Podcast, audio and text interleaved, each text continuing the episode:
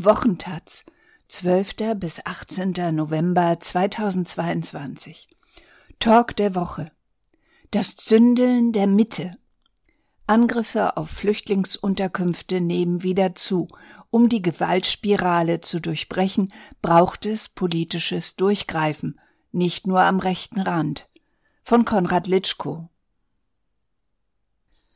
In wenigen Tagen werden sich PolitikerInnen wieder in Mölln versammeln. Dort, wo genau vor 30 Jahren drei Menschen in ihrem Haus verbrannten. Zwei Neonazis hatten in der Nacht des 23. November 1992 im Flur des von zwei türkischen Familien bewohnten Hauses Benzin verkippt und Molotow-Cocktails geworfen. Einige Bewohner konnten sich mit Sprüngen aus dem Fenster retten und verletzten sich dabei schwer. Die zehnjährige Yelis Arslan, die 14-jährige Aische Yilmaz und die 51-jährige Bahide Arslan aber starben. Die Tat war damals Ausgeburt einer ungebremsten Hasswelle. Zuvor gab es allein 1991 mehr als 330 Angriffe auf Geflüchtetenunterkünfte. Einige Orte wurden später zu Chiffren, Hoyerswerda, Rostock-Lichtenhagen, später auch Solingen. Am Freitag nun wird der Opfer des Anschlags von Mölln gedacht und die Politik wird wohl wieder mahnen, so etwas dürfe nie wieder geschehen, dabei geschieht es längst wieder. In Bautzen brannte zuletzt eine Unterkunft für Geflüchtete, davor eine in Krumbach, in Großströmkendorf oder in Leipzig. In Großströmkendorf waren 15 UkrainerInnen im Haus, als der Brand gelegt wurde. Es hinderte den oder die Täter nicht. Tote gab es bisher nicht, zum Glück. Noch ermittelt die Polizei. Aber die Signale sind gesetzt. Betroffene wissen sie zu lesen so wie in den vergangenen Tagen, als in Sehende bei Hannover ein Mann mit einer Luftdruckpistole auf eine Unterkunft schoss, vor der ukrainische Kinder spielten. Oder in Nordhausen, wo an eine Unterkunft Hakenkreuze geschmiert wurden.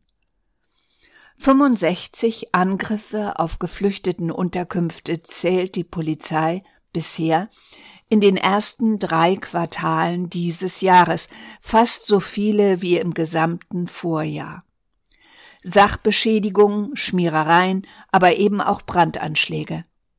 Dazu kamen 711 Straftaten gegen Geflüchtete außerhalb von Unterkünften. Nach Jahren des Rückgangs solcher Taten ist es eine Trendwende, und vieles lässt befürchten, dass sich diese noch verschärfen wird. Es mutet wie eine hässliche Dauerschleife an, erst Anfang der 90er, als bundesweit Brandsätze flogen und in Mölln ihr tödliches Ende nahmen. Dann 2015, als Geflüchtete aus Syrien kamen, als Pegida, AfD und Nein zum Heim Kundgebungen hetzten und es mehr als 1000 Straftaten gegen Unterkünfte gab. Im Folgejahr fast nochmal so viel und nun, da Ukrainerinnen Schutz vor Krieg suchen und Menschen aus anderen Ländern, folgt die nächste Gewaltwelle? Noch ist die Stimmung nicht gekippt. In einer jüngsten Dezim-Befragung zeigte sich knapp jeder zweite Befragte weiter offen dafür, sich ehrenamtlich für ukrainische Geflüchtete zu engagieren. Und während 1992 nach dem Mölln-Anschlag Kanzler Kohl eine Teilnahme an der Trauerfeier als Beileidstourismus ablehnte, reiste nach Bautzen der sächsische Innenminister, nach Großströmkendorf auch die Bundesinnenministerin, beide mit deutlichen Worten. Aber die Zutaten für eine erneute Eskalation liegen parat. Kein Tag vergeht, an dem die AfD derzeit nicht wieder über eine Asylflut ätzt, die gestoppt werden müsse. CDU-Chef Merz warf ukrainischen Geflüchteten Sozialtourismus vor. Und montags gehen, vor allem in Ostdeutschland, Menschen auf die Straße, die ihre Ressentiments auch gegen Geflüchtete richten und die in Telegram-Kanälen noch sehr viel deutlicher werden. Es sind nicht wenige, die den Diskurs derzeit vergiften. Und Krisenzeiten sind von jeher Sündenbockzeiten. Dazu beunruhigen die Befunde der gerade veröffentlichten Autoritarismusstudie der Universität Leipzig, die alle zwei Jahre erhoben wird. Zwar wird dort ein Niedergang von geschlossenen rechtsextremen Weltbildern konstatiert, auf kaum noch messbare 2,7 Prozent der Befragten, aber deren ideologische Versatzstücke sind keineswegs verschwunden, im Gegenteil. So erklärte fast ein Drittel der Befragten, Ausländer kämen nur hierher, um unseren Sozialstaat auszunutzen. Fast ebenso viele sehen die Bundesrepublik durch die vielen Ausländer in einem gefährlichen Maß überfremdet. Und, nicht weniger beunruhigend, jeder vierte Ostdeutsche erklärte sich bereit, die eigenen Interessen mit Gewalt durchzusetzen. Jeder fünfte Westdeutsche akzeptiert den Einsatz von Gewalt durch andere. Beide Werte stiegen zuletzt an. Faustrecht statt demokratischer Aushandlungsprozesse also.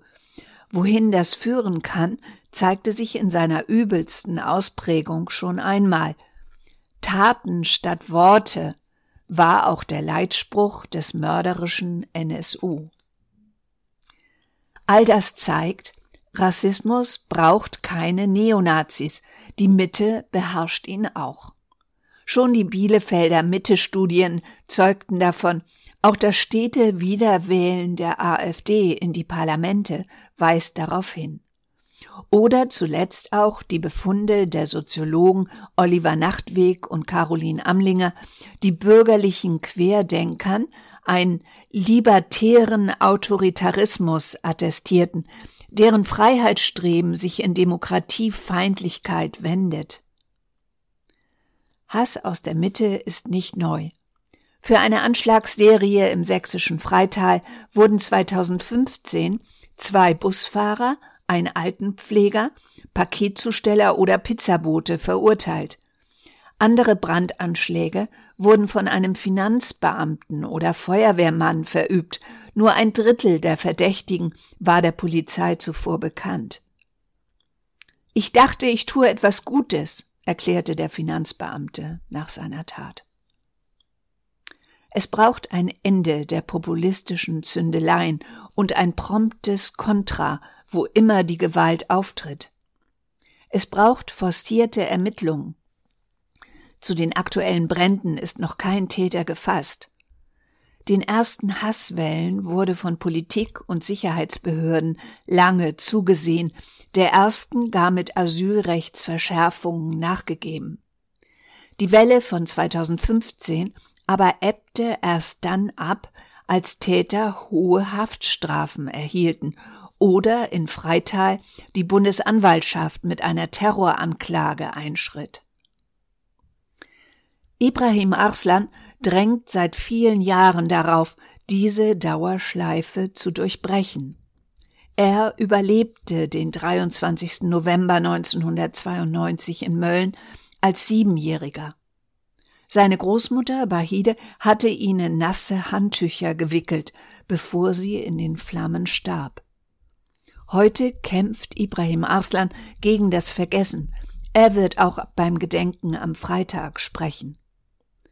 Warum der Hass auch nach Mölln nicht endete, wie sich danach ein mordender NSU bilden konnte, fragte ihn die Taz einmal.